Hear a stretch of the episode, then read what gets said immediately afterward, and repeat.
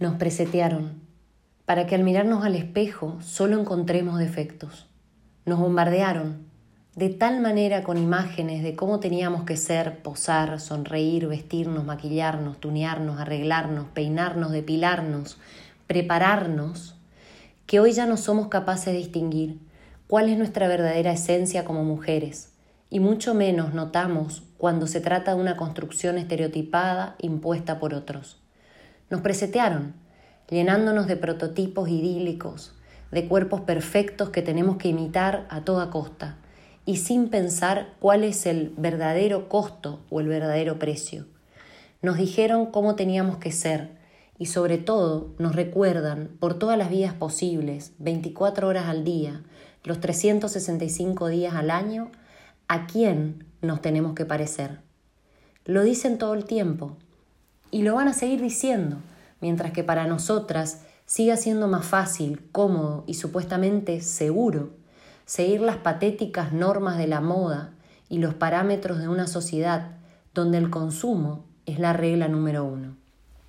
Nos presetearon y nosotras lo aceptamos cuando no ponemos en duda ni desafiamos algo tan mínimo y supuestamente simple como es la manera de mirarnos.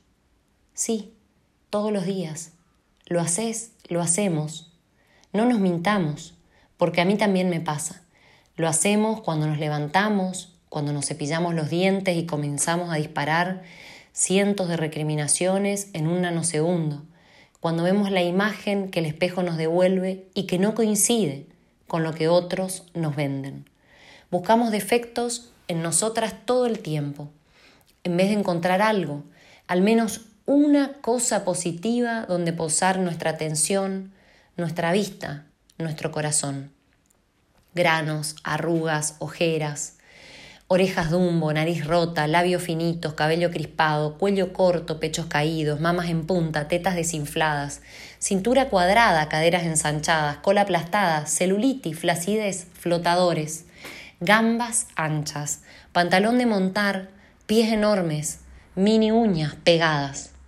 La lista puede ser interminable, sobre todo cuando la alimentamos con odio, la recargamos con exigencias y le tiramos leña de heridas viejas que no dejan de cicatrizar. Porque desde nuestro punto de vista, estamos y estaremos siempre a años luz de ese ideal. Vivimos inmersas en una matrix y allí interpretamos un rol que al estar definido, pensado y programado por otros, en el 99% de los casos, dista completamente de la posibilidad de alcanzarlo, porque siempre habrá algo que nos falte, que no haremos o que no completemos.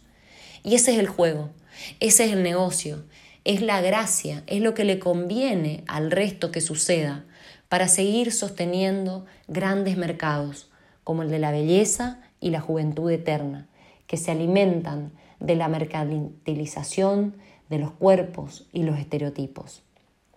Onda fit, ultra fit, mega modelada, operada, retocada, tuneada y balanceada, como si vos y yo fuéramos un auto de Fórmula 1 al que hay que arreglar, inflar y ajustar en cada vuelta que da.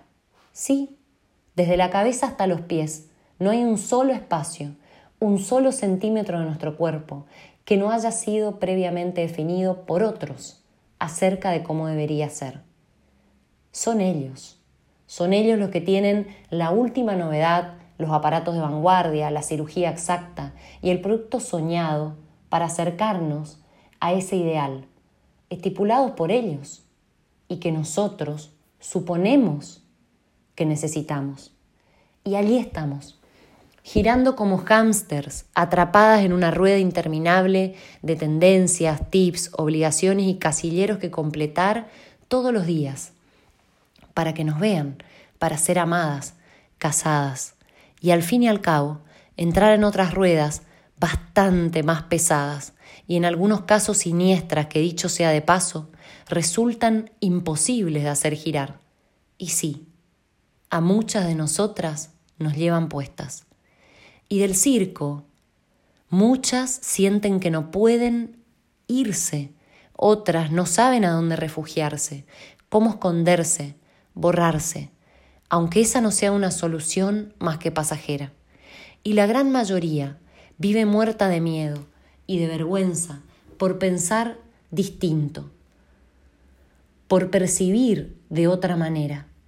Sin embargo, me interesa que sepas que el seteo que permitiste, consciente o inconscientemente, se puede desprogramar.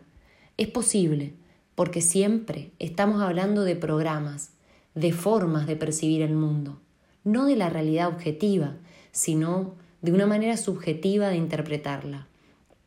Pero la pregunta de fondo es siempre la misma. ¿Qué tan dispuesta estás a dar el salto, a salir de lo conocido, de lo que supuestamente te autoconvenciste que te gusta y querés? ¿Qué tanto riesgo estás dispuesta a correr porque al inicio lo vas a sentir como un salto al vacío?